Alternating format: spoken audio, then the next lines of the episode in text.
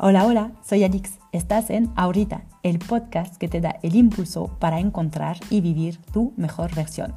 Hoy te cuento de mi Ahorita Moment, cuando, años después de descubrir el teatro de improvisación en una oscura sala de París, decidí inscribirme a clases de teatro de improvisación. En este episodio te hablaré de las reglas del teatro de improvisación, porque sí las hay. Te compartiré cómo el teatro se puede volver una psicoterapia. Y te comentaré cómo inscribirme a un taller de improvisación un día me llevo unos años después al escenario de un TEDx Talk. Buena escucha.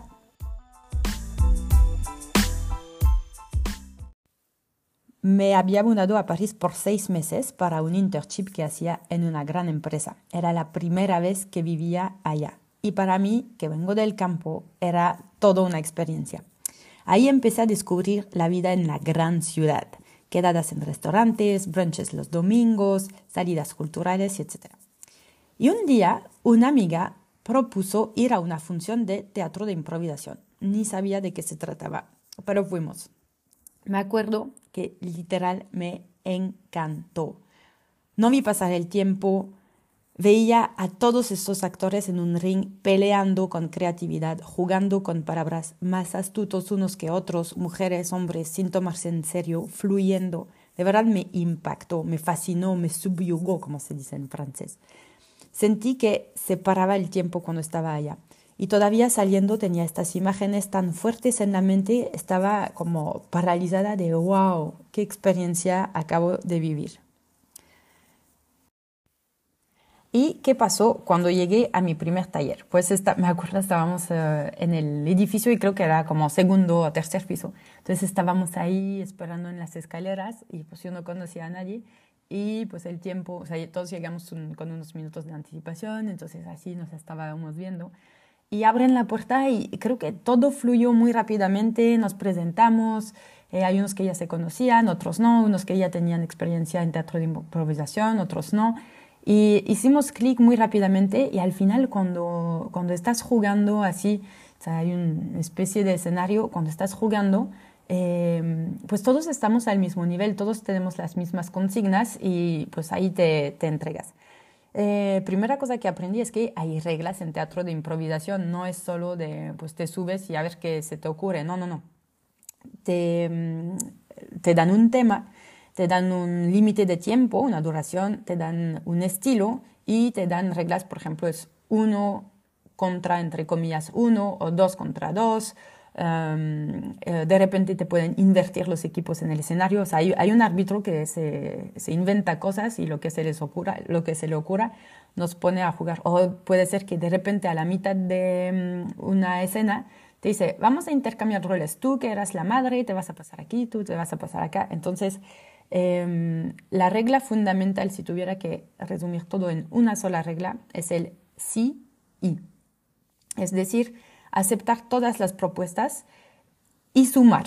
Es, em, eso es el, concepto, el corazón del teatro de improvisación. Es aceptar lo que te dice un compañero. Por ejemplo, si hay una, un tema que es, em, ya que estamos en el podcasting, es eh, el título es Lanzo su podcast y tú dices, ah, pues me voy a lanzar en el escenario y voy a estar con un micrófono y tal.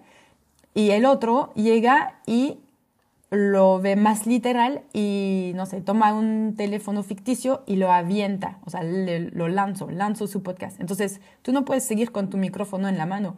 Eh, tienes que aceptar la propuesta del otro y, por ejemplo, se avientan los dos en el, en el imaginario puente y se van al río.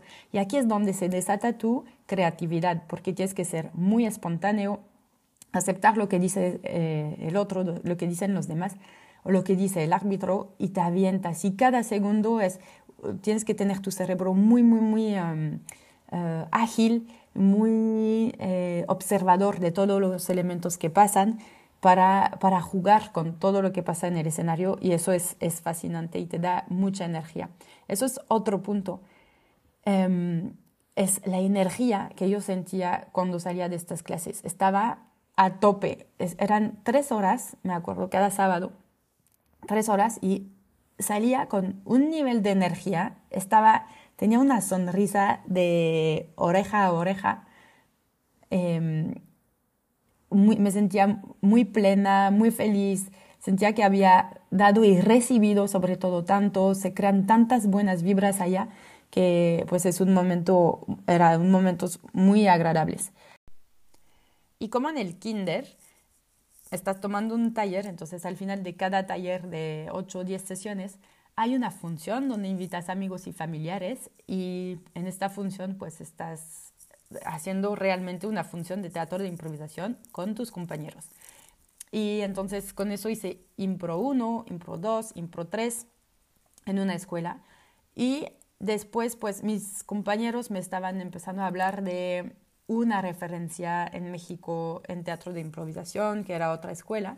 Entonces me cambié de escuela y pues ahí empecé a ver cosas totalmente diferentes, porque era teatro de improvisación de formato largo, no eran em, mini escenas de unos minutos, era formato largo. Y me acuerdo cuando nos empezó a explicar las reglas, Piolo, que era el profesor, que es una eminencia de mm, teatro de improvisación a nivel mundial. Eh, cuando empezó a explicarnos las reglas, yo la primera sesión estaba, sentía de verdad que en mi cabeza se estaba cayendo un muro, que estaba, que estaba haciéndonos hacer cosas que, que no. Por ejemplo, en teatro de, de, en el teatro de improvisación donde había aprendido en la, en la escuela anterior, era mucho de ser chistosito y aventar bromas fáciles y ser ágil de mente. Y ahí, en el formato largo, era, Piolo nos hacía conectar con sentimientos, con emociones. Y insistía mucho en la importancia del silencio en, el escenario. Por ejemplo, alguien decía algo y en lugar de contestar luego, luego, a veces había que dejar unos segundos de, silencio para hacer caer una emoción. O en el formato largo, pues si había que llorar, llorábamos. Eh, si había que abrazar, abrazábamos. Era mucho más real. Y, y entonces me acuerdo después de la segunda clase, después de la primera clase estaba como enojada y, decía a mis compañeros que me habían llevado allá, pero ¿qué hacemos aquí? No es lo que nos habían enseñado, no es teatro de improvisación. Y a la segunda clase, pues lo compartí con Pioro y dije, oye, yo siento que se está cayendo algo en mi mente. O sea, me habían enseñado reglas y de repente pues todo se cae y hay que volver a aprenderlo todo y sentir. Y yo, yo no, pensaba que el teatro de improvisación era sentir, era ser, pensaba que era mucho más de ser activo, correr, saltar. Y, y pues entonces volví a aprender, o más bien sumé a, a mi aprendizaje de teatro de improvisación con estas nuevas reglas, normas y me fui creo que a un nivel mucho más profundo de entendimiento de mí misma y del teatro de improvisación. En el teatro de improvisación de formato largo, aquí no hay árbitro y más bien una función de una hora, hora y media, tiene una estructura que está decidida previamente con los actores, pero eh, entonces todos se tienen que acordar de esta estructura, pero a la vez hay que fluir e improvisar conforme a, eh, a, esta estructura. Entonces aceptas las propuestas de los demás, construyes, pero sabes que cuando llegas a la segunda, tercera parte te tienes que regresar a la primera. Um, y en teatro de, de improvisación de formato largo, tal vez hay menos risas así de la risa fácil, el chiste fácil, pero conectas mucho más uno contigo mismo, porque conectas con emociones y a veces se dicen cosas en el escenario que dices, pero ¿cómo saben que me estás pasando eso ahora en mi vida? O tú mismo lo sacas así en el escenario. Igual y los demás ni saben qué está pasando en tu vida, pero te, te enojas por un tema que, que, es importante para ti o te sale una lágrima porque mm, sientes que algo salió aquí o algo, algo se dijo que era tan cierto. Entonces, eh, por eso también yo digo que es una, y no solo yo, los actores dicen que es una, una psicoterapia, porque vas entendiendo temas, vas conviviendo con tanta gente y empiezas a conectar a niveles tan profundos y te, te, vas soltando, soltando el control, soltando lo que vas a decir porque te tienes que adaptar a lo que pasa alrededor. Eh, todo eso se aprende y se va trabajando en el teatro de improvisación de formato largo. Y pues después de haber estado en una primera escuela con formatos cortos 1, 2, 3, estuve en otra escuela para hacer eh, formato largo 1, 2, 3 y después dije, pues, ¿qué sigue? ¿Qué, qué, qué más puedo hacer? Y en las escuelas que, donde estaba había clases de stand-up. Y dije, bueno, pues tal vez eso es el siguiente nivel, es stand-up o one-man show. Em, y entonces eh, me inscribí a mi primera clase, a un taller de, de stand-up comedy y mm, lo que me sorprendió cuando llegué a la clase es que no era un salón vacío sin sillas y tal para poder eh, moverse, jugar, eh, correr, eh, usar el espacio. No, eran mesas con sillas y nos habían pedido llevar un cuaderno. Yo pensé que era como para tomar notas, pero no, era una clase. La maestra estaba sentada y nos decía la regla uno, la regla dos y cómo estructurar un chiste y esta ¿es en serio? O sea, el stand-up es todo escrito así. Y aquí es otra cosa que aprendí, que sí, el stand-up, el 90% de lo que ves en el, en el escenario está preescrito. Y un chiste está escrito y se afina y se cambia, y se cambia una palabra, se cambia una coma, se cambia un silencio. El stand-up está todo escrito.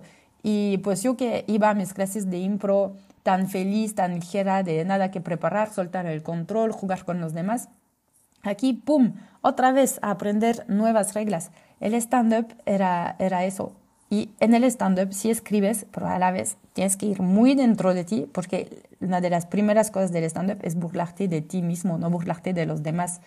Em, porque es, es muy fácil burlarse de los demás y al final todo el mundo puede pensar lo mismo de una situación chistosa y si lo dices, pues no sumas tanto. Pero cuando entiendes cómo burlarte de ti mismo, entiendes cuáles son tus defectos, entiendes cuáles son tus fortalezas, entiendes que al final estás loco en tu cabeza y todos estamos locos en nuestras cabezas. Cuando sacas eso al escenario, es donde hace reír, porque la gente se ríe de, de que te pueda ir mal o de, de y, nos estaba explicando Gloria, que era nuestra maestra, que es igual una eminencia en stand-up comedy, está increíble esta mujer.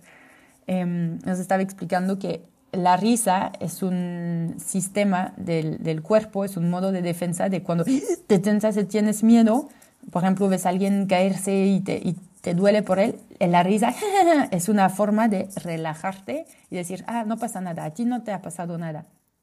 Entonces, cuando ves a alguien que, que se cae, por ejemplo, por eso ríes. Entonces aprendí otra vez muchas nuevas reglas en el stand-up y pues a pesar de no ser eh, nativo hablante de español, eh, logré subirme a escenarios y pues al, al, inicio era entre nosotros y después hicimos la representación final y pues sí daba miedo porque te subes solo al escenario y te, te tienes que saber tu texto y estás eh, frente a todo un público que vinieron a ver y no son solo tus amigos o tus familiares, en mi caso ni familiares porque ni familia tenía en México, pero unos amigos y todos los amigos de los demás y sientes que te van a juzgar y, ay, qué estrés. Pero al final, bueno, te subes al escenario, tienes 15 minutos de hablar, pero que te tomaron semanas en escribir, en ensayar, en aprender, en corregir, en estresarte, en juzgar, en, coescribir con los demás. Eh, y pues eso también es toda una experiencia de subirse al escenario y declamar tu texto, acordarte de él, eh, no recitar, pero sí hacer como ponerle chispa a, a tu, a tu stand-up. Y pues otra cosa que me pasó gracias a todo eso, o sea, imagínense que en 2008 veo mi primera obra de teatro de improvisación, me enamoré, pero bueno, ahí lo dejo. 2011 vuelvo a ver una función y me gusta mucho. Dos años después, en 2013, me meto a mi primer taller. Y ya empezó a hacer un, dos, tres en una escuela, un, dos, tres en otra escuela. Y después me meto a stand-up. Y por ahí del 2017, quizás, eh, me subo a escenario en stand-up y pues con mis compañeros con los cuales mejor nos llevamos, pues creando una mini tropa y voy a negociar en uno que otro bar para ir a, a, dar una función. Y, y, pues la verdad está increíble y pues ya siento que pues estoy un poco como adentrándome en este mundo de actores. A veces me invitan a como una cena entre actores de impro y yo estoy de, oh, wow, me invitaron a mí a ser parte de eso y me invitaron a, jugar con ellos. O Piolo me, a veces me había propuesto eh, ayudarlo en sus funciones a, no sé, a estar ahí con las luces, a, a dar la bienvenida a la gente que llegaba. Eh, o sea, ya, ya, me sentía un poco parte de todo eso y me sentía como honrada y también eh, pues me fascinaba este mundo. Me acuerdo hasta una vez cuando le contaba a mi familia en una llamada así de domingo para darse noticias, les decía, estoy tan rayada con el teatro de improvisación, me gusta tanto que sinceramente si, si me pagaran igual que un trabajo normal, aburrido en un gran corporativo, si me pagaran, si me pagaran igual, para hacer teatro de improvisación me dedicaría a eso, porque me siento tan plena, tan feliz, tan yo, tan entregada, me sentía volando, no veía pasar el tiempo, el tiempo estaba totalmente en flow en, en el teatro de improvisación, en el stand-up. Y, pero bueno, desafortunadamente no se gana tanto. Sin embargo, te puedo decir que la primera vez que me pagaron para hacer stand-up, este billete de 200 pesos, me acuerdo que son 10 euros, que, que, más o menos me cubrieron el, el taxi para ir y, y regresar de este lugar, pues lo guardé mucho tiempo en un frasco de vidrio y estaba, wow, me pagaron alguna vez en mi vida para hacer stand-up. Y después pues le sumé un poquito cada vez que ganaba algo, pero pues nunca como un sueldo de, de un empleo más tradicional eh, en unas oficinas, digamos. Pero pues sí que estaba, estaba contenta con eso. El teatro de improvisación y el stand-up, todo este mundo ya me había dado mucho y muchísimo más de lo que esperaba al inicio. Y cereza en el pastel, un día me habla una conocida que había conocido en un grupo de corredores muchos años antes, que casi no había vuelto a ver, y me habla y me dice, hola Alix, me pasaron tu teléfono, es porque estoy buscando una actriz, porque, y me explica su proyecto, y yo estaba, ajá, ajá, ajá. Entonces escuchaba el proyecto y en mi cabeza me acuerdo, estaba pasando todas las actrices que conocía, y decía, ah, esa sí podría ser, esa no, ah, esa sí. Y, y al final me dice, ¿te interesa? Y yo, ¿cómo me interesa ayudarte a buscar una actriz? Me dice, no, no, no, para ti. de hecho, me dice, para vos, porque es argentina. Y dije, ¿cómo que para mí? Me dice, pues sí, tú eres actriz, ¿no? Y dije, no, no soy actriz. Y me dice, pero no hiciste em, teatro de improvisación y stand-up y estudiaste con Piolo y, Gloria. Y dije, sí. Y me dice, bueno, pues ya eres actriz. Y pues justo te, buscamos a alguien que encarne un personaje francés que era, aparte, no era cualquiera, era Simone de Beauvoir, como la eminencia del feminismo francés y me, básicamente me estaba pidiendo a mí encarnar a Simone de Beauvoir en un escenario de un TEDx en México. Y yo decía, ¿es en serio? ¿Me estás pidiendo eso a mí? Y pues resulta que unos meses después estaba en un escenario dando un TED Talk encarnando Simone de Beauvoir. Eso se lo contaré en otro episodio, pero es todo para que vean que aunque me haya tomado cinco años en entre el enamoramiento del teatro de improvisación, entender un poco de qué se trataba, pasar de ser espectadora a ser parte de, a ser otra actriz en el escenario, eh, pues todo lo que me ha aportado en términos de amistades, conocimiento de mí misma, superación personal total, porque de no pensar que podía participar en un taller porque no era tan fluida en español, que me invitaran a más y más funciones y este TEDx, pues, wow, definitivamente valió la pena mandar un correo a esta tropa que organizaba impro, lucha y talleres de improvisación y vean hacia dónde me llevo. Por eso otra vez, y como siempre les digo, atrévanse, láncense. Y de hecho aquí, para cerrar, quería mm, mencionar el libro de Piolo, que se llama La vida es una improvisación. Es uno de los libros que he escrito y este me encanta porque resume todo lo que es improvisación. Y el subtítulo dice, aviéntate, ya sabrás qué hacer mientras vas cayendo. Y eso es tan cierto en la improvisación y sobre todo en la vida. Y pues gracias a Piero por haber escrito este libro, porque yo cuando lo leí dije, resume todo lo que viví y hasta más.